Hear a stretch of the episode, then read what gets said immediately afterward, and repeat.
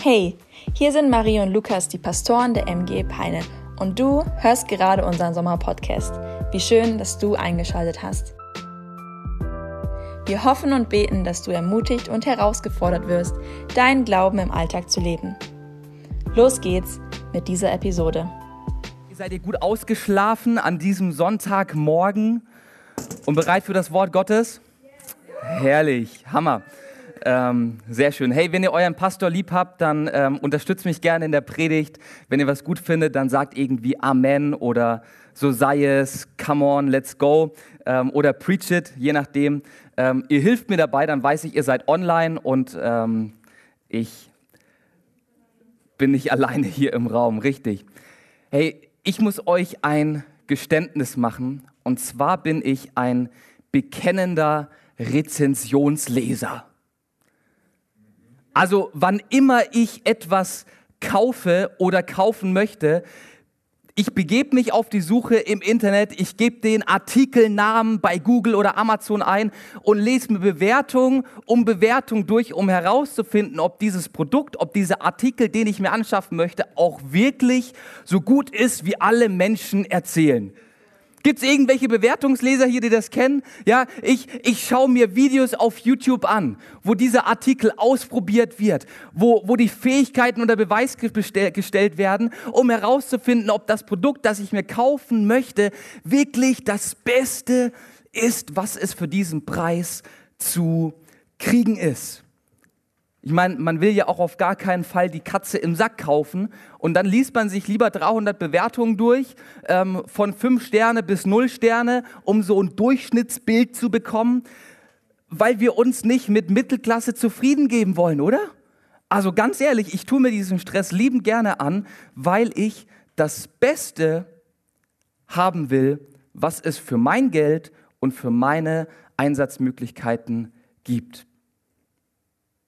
Und ich glaube, damit bin ich nicht alleine. Ihr habt gerade vorhin schon die Hände nach oben gestreckt. Die meisten von uns sind so unterwegs, ja, wir wollen das Beste haben. Wir wollen nicht Mittelklasse, wir wollen nicht Service aus der letzten, untersten Schublade, sondern du willst das Beste. Hey, dreh dich mal ganz kurz zu deinem Nachbar rum und zeig ihm mit dem Zeigefinger ins Gesicht und sag ihm, du willst das Beste. Du willst das Beste. Hey, wir sind mitten in unserer Predigtreihe Freund der Sünder und wir dürfen Jesus entdecken. Wir hören Stories, die Jesus erlebt hat, beziehungsweise in denen er der Protagonist, der Hauptakteur ist. Und wir durften letzte Woche schon kennenlernen, dass Jesus Freund von Sündern ist. Er ist einem Matthäus begegnet, einem Zöllner, ähm, einer Person, der du im ersten Jahrhundert nicht über den Weg laufen wolltest, aber Jesus gibt sich mit dieser Person ab. Er wird ein Freund des Matthäus, lässt sich sogar Freund von Matthäus nennen und zeigt damit, dass seine Freundschaft, seine Zuneigung nicht verdient werden kann, sondern sie unverdient ist und unverdient bleibt. Und in der Linie gehen wir heute weiter. Hey, Jesus ist Freund von Menschen, Freund von Sündern, Freund von Leuten, die ihr Leben nicht ganz auf die Kette kriegen, einschließlich mir. Und dafür muss ich nichts in der Welt tun. Ey, wie genial, oder? Jesus ist Freund von mir, Freund für Sündern. Jesus ist Gott höchstpersönlich, der in diese Welt kam mit einer Agenda. Und diese Agenda heißt in Johannes 10, Vers 10, ich bin gekommen, um ihnen Leben zu geben, und zwar Leben in Fülle. Also dieses Premium, dieses Beste, wonach wir uns sehen, da sagt Jesus, ich bin gekommen, um dir das zu geben. Das allerbeste Leben, 100 Prozent, fünf Sterne und noch ein Plus hinten dran, findest du bei mir. Das allerbeste Leben, das du auf dem Markt kriegen kannst, ganz egal welche Bewertung du dir durchliest, die gibt es bei mir.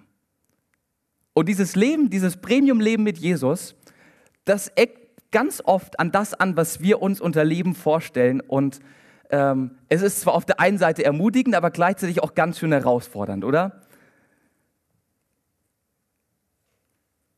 Und ich will heute über eine Sache reden, die dieses beste Leben mit Jesus auszeichnet und die uns gleichzeitig auch zeigt, wie wir in dieses beste Leben hineinkommen können, das Jesus für uns hat. Genauso wie wir heute waren die, zwei, die, die Menschen vor 2000 Jahren auch schon so drauf, dass sie unbedingt das Beste haben wollten. Das ist nicht eine Modeerscheinung des 21. Jahrhunderts, sondern das wollte Adam und Eva im Garten Eden wollten das haben. Wenn du dir die Bibel durchliest, ähm, die Urväter Abraham, Isaak, Jakob, die waren da am Start. Und auch die Leute, die mit Jesus unterwegs waren, die zur gleichen Zeit von Jesus gelebt haben, die wollten das Allerbeste haben. Und so ganz logisch auch die Jünger, die Jesus um sich herum geschart hat. Und von diesen Jüngern werden wir heute was lernen. Und zwar ganz besonders vom Zwölferkreis. Es waren so die Leute, die Jesus am engsten bei sich hatte, seine engsten Schüler, mit denen hat er am meisten Zeit verbracht, ähm, denen hat er am meisten beigebracht, die waren ja ganz nah an seinem Leben dran, so seine Elite-Einheit, seine Spezialkräfte, die er drei Jahre lang ausgebildet hat. Ähm, und ja gut, wir würden sie wahrscheinlich nicht Elitekräfte nennen, aber Jesus schon. Ähm, und diese zwölf Jungs, die erleben eine Sache mit Jesus, die ihr Leben prägen und verändern wird. Und wir schauen zusammen rein, was passiert im Markus Evangelium ähm, Kapitel 9. Ganz kurz für dich, damit du weißt, was bis Kapitel 9 passiert. Jesus ist unterwegs, Leute werden gesund, Tote werden auferweckt, Blinde können wieder sehen, Dämonen werden ausgetrieben und diese zwölf Jünger erleben das alles mit. Und dann kommt es in Markus 7, 8 zu der Sache, dass Jesus Petrus, Jakobus und Johannes mit auf einen Berg nimmt, den sogenannten Berg der Verklärung. Da passiert was unglaublich Krasses. Jesus zeigt, dass er Gott ist und die drei Jungs sind geflasht. Und nach diesem Ereignis auf dem Berg geht Jesus schnurstracks in Richtung Jerusalem, weil er weiß, jetzt ist meine Zeit gekommen. Ich werde sterben für die Menschen. Und auf diesem Weg Richtung Jerusalem passiert das folgendes in Kapitel 9 ab Vers 33. Dann kamen sie, also die Jünger mit Jesus zusammen, nach Kaphanaum. Zu Hause fragte er sie, worüber habt ihr unterwegs gesprochen?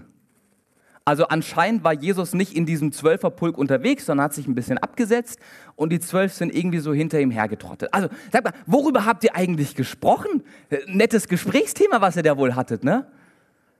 Tja, und die Jünger hören diese Frage, schauen sich erschrocken an und wir lesen weiter. Sie schwiegen, denn sie hatten sich auf dem Weg gestritten, wer von ihnen der Größte wäre. Autsch. Ey, das muss wehtun, oder? Wenn du so eine Frage gestellt bekommst und eigentlich weißt, dass es eine rhetorische Frage ist. Ja, die zwölf Jünger, die waren mit Jesus unterwegs und dachten sich, naja, wir reden hier leise unter uns, ne? wir, wir klären diese Sache hier zwischen uns zwölf. Und ach, dieser Jesus, der muss es nicht mitbekommen. Aber Jesus hatte wohl Ohren wie ein Luchs, nicht nur ein Organ wie eine Trompete, sondern auch noch Ohren wie ein Luchs. Und er hatte ganz genau mitbekommen, was diese zwölf untereinander ausgemacht haben. Und genauso wie Kinder auf einer langen Autofahrt kommt es bei diesen zwölf gestandenen Männern zu einer Diskussion, zu einem Streit, wer von ihnen wohl der Co-Leiter von Jesus werden kann. Denn ich meine, eine Sache ist klar, oder? Leiten kann nur einer. Und Jesus ist gesetzt, er ist der Primus, er ist der Erste, er ist der Anführer. Wer ist jetzt aber der Co-Leiter? Wer ist der zweite Mann in diesem 13-Mann-Regiment? Und die fangen an, sich zu vergleichen. Und ich stelle mir das Ganze irgendwie so vor. Petrus ergreift das Wort und sagt so, Jungs, also ne, Co-Leiter und sowas. Also wenn einer überhaupt qualifiziert dafür ist, dann ich. Also, ich habe die größte Klappe von uns. Ich habe am meisten mit Jesus erlebt, war hier, ne? Ich war auf dem Berg mit dabei, siehste. Und pass mal auf, ich bin über den See Genezareth gelaufen. Ne? Kommt mal ihr.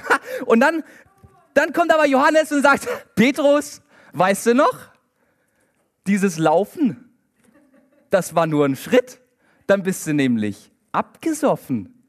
Also wenn einer der Co-Leiter hier werden sollte, dann ja wohl ich. Also ich bin der, mit dem Jesus abends gerne noch ein Weinchen trinkt und ach, sowieso wird gesagt, dass ich derjenige bin, der Jesus, den Jesus am liebsten hat. Also ganz ehrlich, wenn einer Co-Leiter sein sollte, dann ja wohl ich, oder?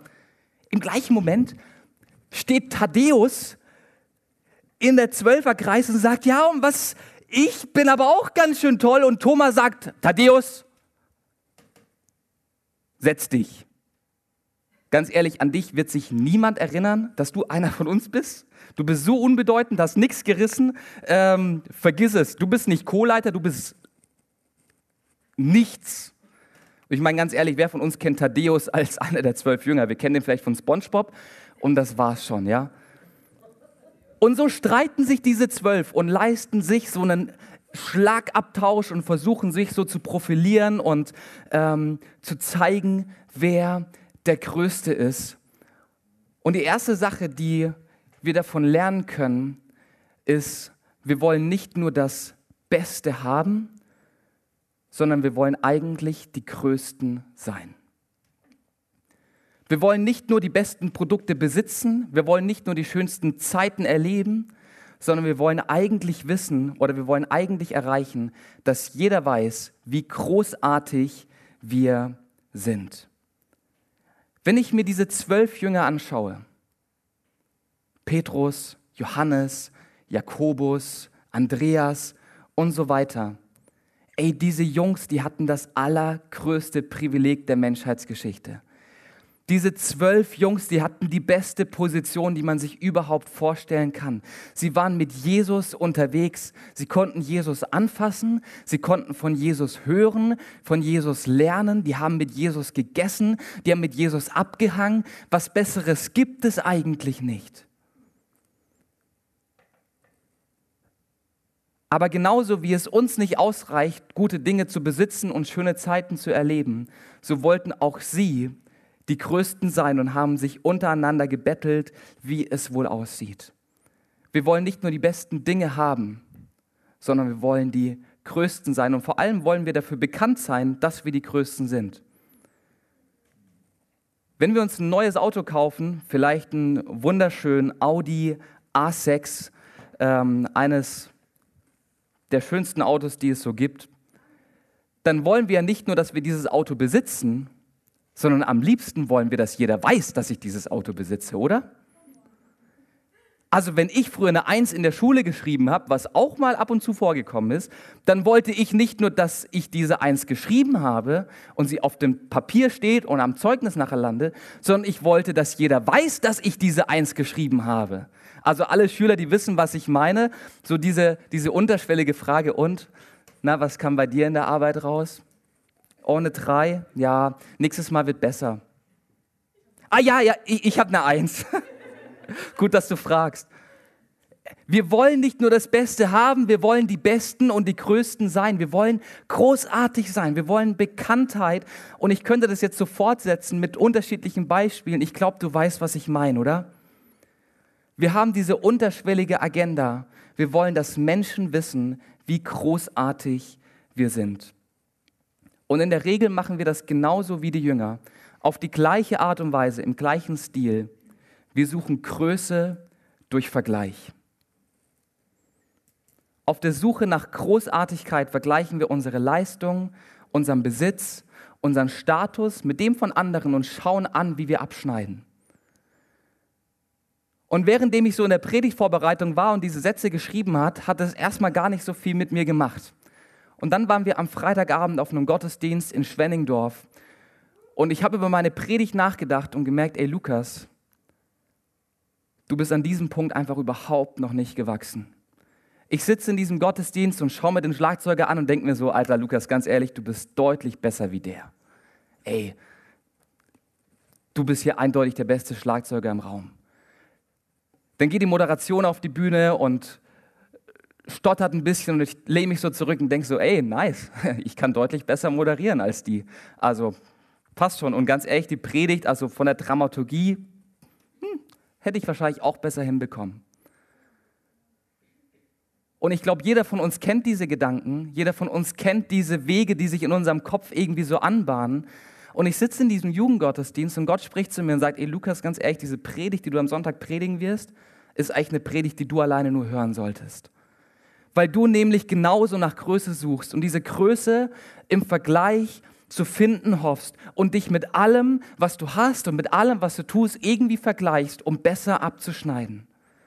Wir vergleichen uns mit anderen und wir, wir machen so eine innere Summenrechnung und überlegen uns, ah ja, ganz ehrlich, ich habe oh, hab mehr gearbeitet wie der, ich bin reicher als die und der, meine Kinder erziehe ich besser wie meine Nachbarn, ähm, meine Kinder kriegen die besseren Noten wie alle anderen aus der Klasse, ich ähm, trachte zuerst nach dem Reich Gottes, ich gebe meinen Zehnten, ich arbeite jeden Sonntag in der MGE mit und wir stellen so innerlich unseren Größenvergleich auf.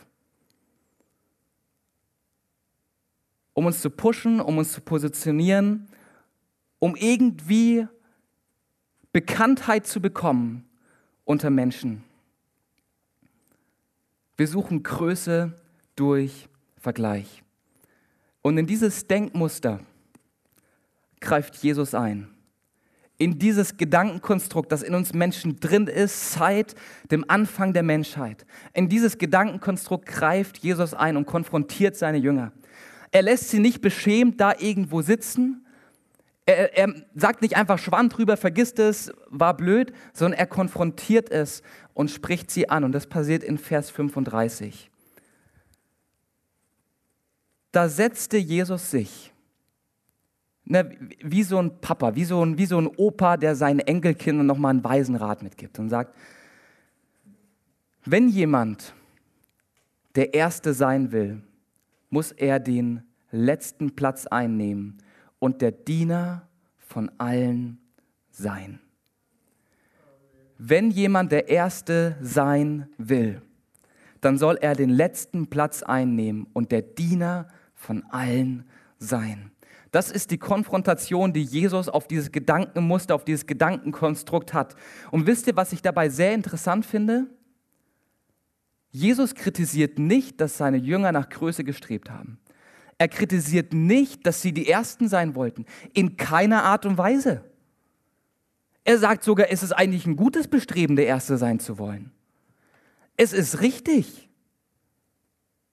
Aber die Art und Weise, wie es passiert, ist nicht ganz die Sache. Hey, und das will ich auch mal ganz kurz sagen. Ne? Wir als Christen, wir haben oft dieses Denken, dass wir so ganz unten irgendwie sind und wir erbärmlichen kleinen Leute und naja, wir sind immer die Letzten und die, die Ärmsten und die Schwächsten und das muss auch alles so sein, damit es richtig ist. Hey, es ist in Ordnung, der Erste zu sein. Es ist in Ordnung, nach Größe zu streben, aber die Frage ist, wie? Und damit predigt Jesus gegen jedes, jeden christlichen Minderwert und, und jedes christliche Ducken, was wir uns vielleicht angewöhnt haben und sagt, es ist in Ordnung, der Erste sein zu wollen. Wenn jemand der Erste sein will, dann soll er. Hey, du und ich, wir sind im Ebenbild Gottes geschaffen. Dem Gott, der das Universum gemacht hat, der die Sterne mit ein paar Wörtern an den Himmel gezaubert hat. Derjenige, der, der Wasser gemacht hat, der der Erfinder des Periodensystems ist, weil er jeden Stoff dieser Erde sich ausgedacht hat. Der größte überhaupt, das größte Wesen dieses Universums. Und er schafft den Menschen nach seinem Ebenbild. Wie natürlich ist es, dass wir uns nach Größe sehnen bei dem großen Gott, der uns geschaffen hat und dem wir ähnlich sind. Es ist uns in die DNA gelegt, nach Größe zu streben. Aber im Reich Gottes und im Sinne von Jesus bedeutet Größe nicht Bekanntheit. Größe bedeutet nicht Bekanntheit, sondern Bedeutung. Hey, du und ich, wir sehnen uns nach Bedeutung. Deswegen wollen wir bekannt sein. Deswegen wollen wir, dass alle wissen, dass wir die Eins in der Klasse geschrieben haben. Deswegen wollen wir, dass alle wissen, dass wir den neuesten A6 fahren, der, ähm, der 340 auf der Autobahn kann. Weil wir uns eigentlich tief im Inneren nach Bedeutung ausstrecken und nach Bedeutung sehen. Und diese Bedeutung, die bekommen wir nicht durch Vergleiche, die bekommen wir nicht, indem wir aufsummieren, was wir alles haben, was wir besitzen, was wir können, sondern Jesus sagt es selber. Bedeutung drückt sich aus, indem du bereit bist, anderen Menschen zu dienen. Nicht wer herrscht, ist der Größte, sondern wer dient. Ey, und Jesus sagt es in einer Zeit, in der Sklaven was ganz Normales waren. Jeder hatte seinen Haussklaven, seinen Diener, der die niedrigen Arbeiten gemacht hat. Und jetzt sagt Jesus hier, hey, wenn du im Reich Gottes der Erste sein will, willst, wenn du Bedeutung haben möchtest, dann fang an, die Sklavenarbeiten zu machen, zu denen du dir eigentlich zu schade bist.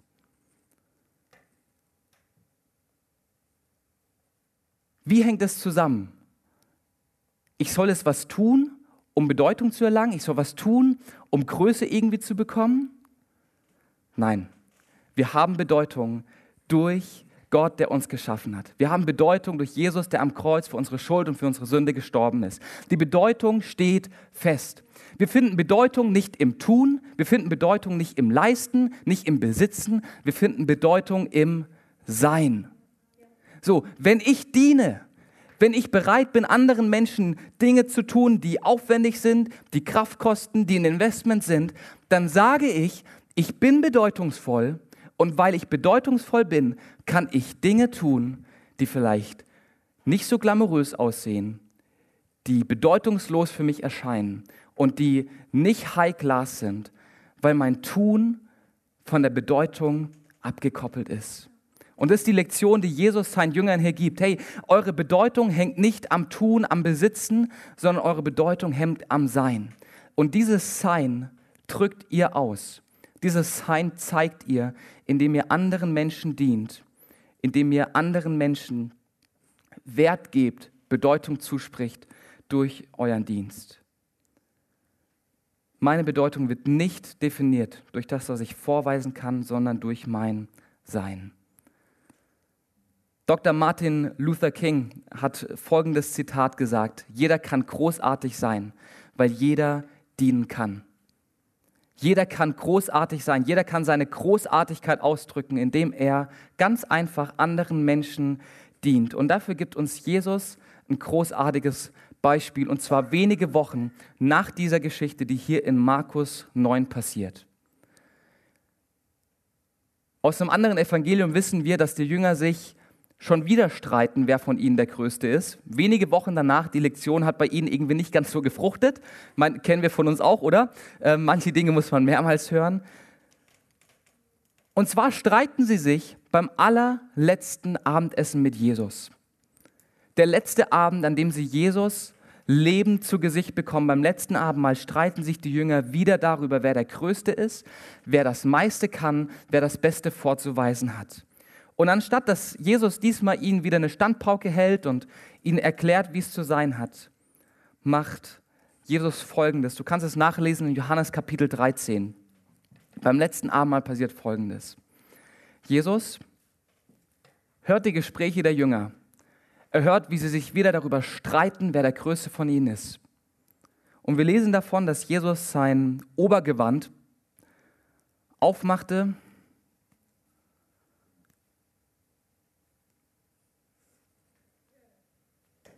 es zur Seite legte,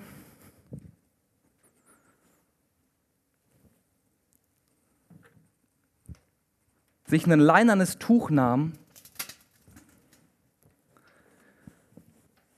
einmal umband, übrigens typische Kleidung für einen Sklaven aus dieser Zeit, und dann nimmt er eine Schüssel, die im Raum schon vorbereitet stand, und füllte sie mit Wasser.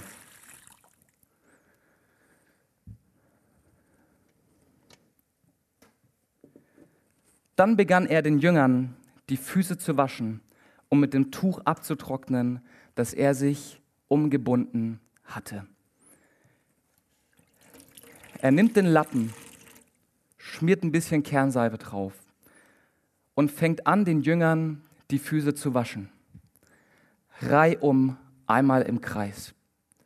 Zu der Zeit war es Sitte, dass du bei festlichen Anlässen einen kleinen Tisch auf dem Boden hattest Ringsrum waren Matten ausgelegt und man lag mit dem Oberkörper in Richtung Tisch, ähm, sodass du quasi wie so ein Stern einmal im Kreis lagst und die Füße waren nach hinten gestreckt. Und Jesus nimmt die Waschschale, nimmt seinen Lappen und geht reihum, während ihm die Jünger am Reden sind, während ihm die Jünger ähm, am, am Diskutieren, am Schauen sind, geht Jesus reihum und wäscht jedem einzelnen Jünger die Füße.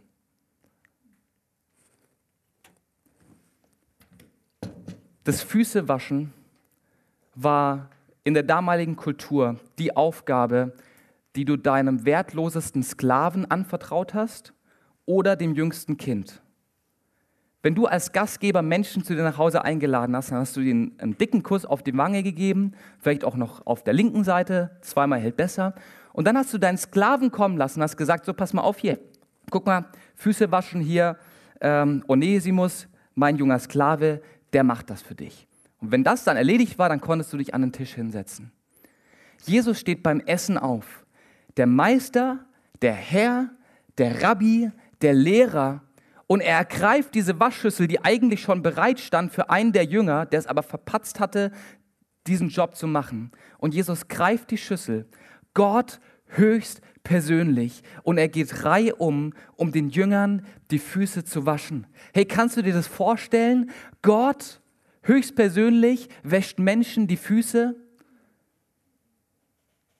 Im Islam, im Hinduismus, im Buddhismus, im römischen Pantheon, im Götteruniversum der Griechen ist es normal, dass der Mensch Gott dient.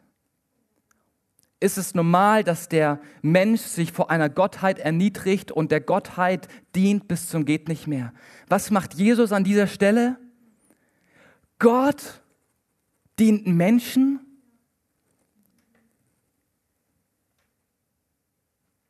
Jesus kam auf diese Erde er sah an diesem Abend stolze Herzen und dreckige Füße. Und mit einem Lappen in der Hand beseitigte er beides. Jesus kam, sah und diente. Jesus kam, sah und diente. Das ist die Art und Weise, wie Jesus uns Menschen begegnet ist. Und er macht seinen Jüngern damit ein riesengroßes Beispiel. In Philippa 2, die Verse 6 bis 8, schreibt Paulus ein paar Jahre später Folgendes. Und es fasst diesen Moment an diesem letzten Abend mal so passend zusammen. Er war genauso wie Gott. Er hielt es aber nicht gewaltsam fest, Gott gleich zu sein, sondern Jesus legte alles ab und wurde einem Sklaven gleich. Er wurde Mensch und alle sahen ihn auch so. Er erniedrigte, erniedrigte sich selbst und gehorchte Gott bis zum Tod, zum Verbrechertod am Kreuz. Hey, das ist mein Jesus. Das ist unser Jesus. Jesus kam in diese Welt, in einer Welt voller Sünde, voller Schuld und voller Scham, um Menschen zu dienen. Hey, ist das nicht gigantisch? Jesus kam in diese Welt, der Herr der Welt, derjenige, der diese Welt mitgeschaffen hat. Und er kommt nicht, um sich bedienen zu lassen, sondern um uns Menschen zu dienen. Weil Jesus wusste, dass seine Bedeutung nicht am Tun hängt, sondern im Sein verankert ist. Hey, meine Frage an dich an diesem Morgen ist folgende. Lässt du zu, dass Jesus dir dient? Lässt du zu, dass Jesus dir begegnet und in deinem Leben Veränderung schenkt? den Waschlappen in die Hand nimmt und stolze Herzen und dreckige Füße wäscht. Er will es so, so gerne tun. Lass Jesus dir dienen an den dreckigsten Stellen deines Innenlebens. Lass zu, dass er dir dient, dass er dir begegnet. Er kam in diese Welt, um uns zu dienen. Hey, lass dir von Jesus dienen Werf deine Denkkategorien über Bord und lass zu, dass Gott an dir arbeitet und dich verändert. Um zum Schluss zu kommen, Jesus ist nicht der Einzige, der im Dienen seine Bedeutung ausdrücken soll. Die Geschichte war noch nicht ganz vorbei. Wir lesen davon, dass Jesus das Handtuch wieder beiseite legte. Er nahm sich sein Obergewand und zog sich nach dieser Fußwaschaktion wieder an, machte sich schick und legte sich zu den anderen Jüngern mit an den Tisch. Und dann sagte er zu ihnen, versteht ihr, was ich eben gemacht habe? Ihr nennt mich Rabbi und Herr. Und das ist auch in Ordnung so, denn ich bin es ja. Ich bin euer Rabbi, ich bin euer Herr. Wenn nun ich, der Herr und der Rabbi, euch die Füße gewaschen hat, dann seid auch ihr verpflichtet, euch gegenseitig die Füße zu waschen. Ich habe euch ein Beispiel gegeben, damit ihr ebenso handelt. Ja, ich versichere euch, ein Sklave ist nicht größer als sein Herr und ein Bote nicht wichtiger als der, der ihn schickt. Wenn ihr das begreift, seid ihr gesegnet, wenn ihr es tut. Anderen Menschen zu dienen, schadet nicht meinem Image, sondern drückt aus, wie wertvoll und bedeutsam mein Image ist, weil es bei Jesus verankert ist. Meine Bedeutung steht fest ein für alle Mal und Jesus ermutigt uns und fordert uns gleichzeitig heraus und sagt, hey, lass dein altes und dein stolzes Herz davon segeln und fang an, Menschen zu dienen. Sei ready, Füße zu waschen. Sei ready, Dinge zu tun, die vielleicht nicht glamourös erscheinen, aber tu es mir gleich. Als sich der junge Italiener Antonino mit 18 bekehrte, es war in den 1990er Jahren, kam er in eine Gemeinde, ungefähr die Größe wie hier. Wurde freudig aufgenommen, alle haben sich gefreut, jawohl, Toni hat sich bekehrt, Hammer. Auf der Straße haben sie ihn schon mehrmals gesehen, haben ihn immer wieder eingeladen in die Gottesdienste und schließlich hat sich Toni bekehrt. Und vom ersten Moment an hatte Toni einen großen Wunsch. Er wollte mitarbeiten in Gemeinde. Er wollte seine Fähigkeiten, seine Gaben einbringen. Er wollte mitdienen. Das war das, was er irgendwie verstanden hatte in dieser Botschaft von Jesus, dass es darum geht, anderen Menschen zu dienen und einen Unterschied zu machen. Aber das Problem bei Toni war, dass sein Deutsch nicht ganz so gut war und gleichzeitig ihm die Leute auch nicht ganz so viel vertraut haben, weil sie wussten, dass er gut im Klauen und Betrügen war. Und so wurde Toni in keinem Team der Gemeinde aufgenommen. Niemand fragte ihn an, niemand traute ihm etwas zu. Also ging Toni zur Gemeindeleitung und sagte, ja, ich habe gesehen, dass die Toiletten hier nicht ganz so sauber sind, werden wohl nicht ganz so regelmäßig gereinigt. Ich würde gerne dienen, ich würde gerne mitarbeiten, ich würde gerne die Toiletten putzen. Toni hat mehrere Jahre, fast ein ganzes Jahrzehnt lang, jeden Samstagabend, fast Samstagnacht nach der Bibelstunde, die Toiletten der Gemeinde gereinigt. Geputzt, gebonert, blitzeblank, weil er wusste, dass nicht die Art des Dienstes seine Bedeutung ausdrückt, sondern der Dienst überhaupt. Er hatte verstanden, dass es nicht darum geht, irgendwelche glamourösen Jobs im Reich Gottes zu machen, sondern es geht einfach darum, Menschen zu dienen und da anzupacken, wo Hand gebraucht wird, da anzupacken, wo man einen Unterschied machen kann. Ich durfte Toni mehrere Jahre danach erleben. Ähm, er hat inzwischen ein anderes Aufgabenfeld bekommen und ähm, durfte andere Dinge machen und ist ein großartiger Leiter geworden. Aber dieser Aspekt, des Dienstes hat Toni nie verloren. Toni war derjenige, der auf Ranger Camps die Toiletten gereinigt hat, als Stammleiter des Ranger-Stamms, als Campleiter von 500 Kindern, weil er verstanden hatte, dass er im Dienst seine Bedeutung zeigt und zeigt, dass seine Bedeutung feststeht in dem, was Jesus für ihn getan hat. Jesus kam in diese Welt. Er sah unser Leid und er diente uns Menschen.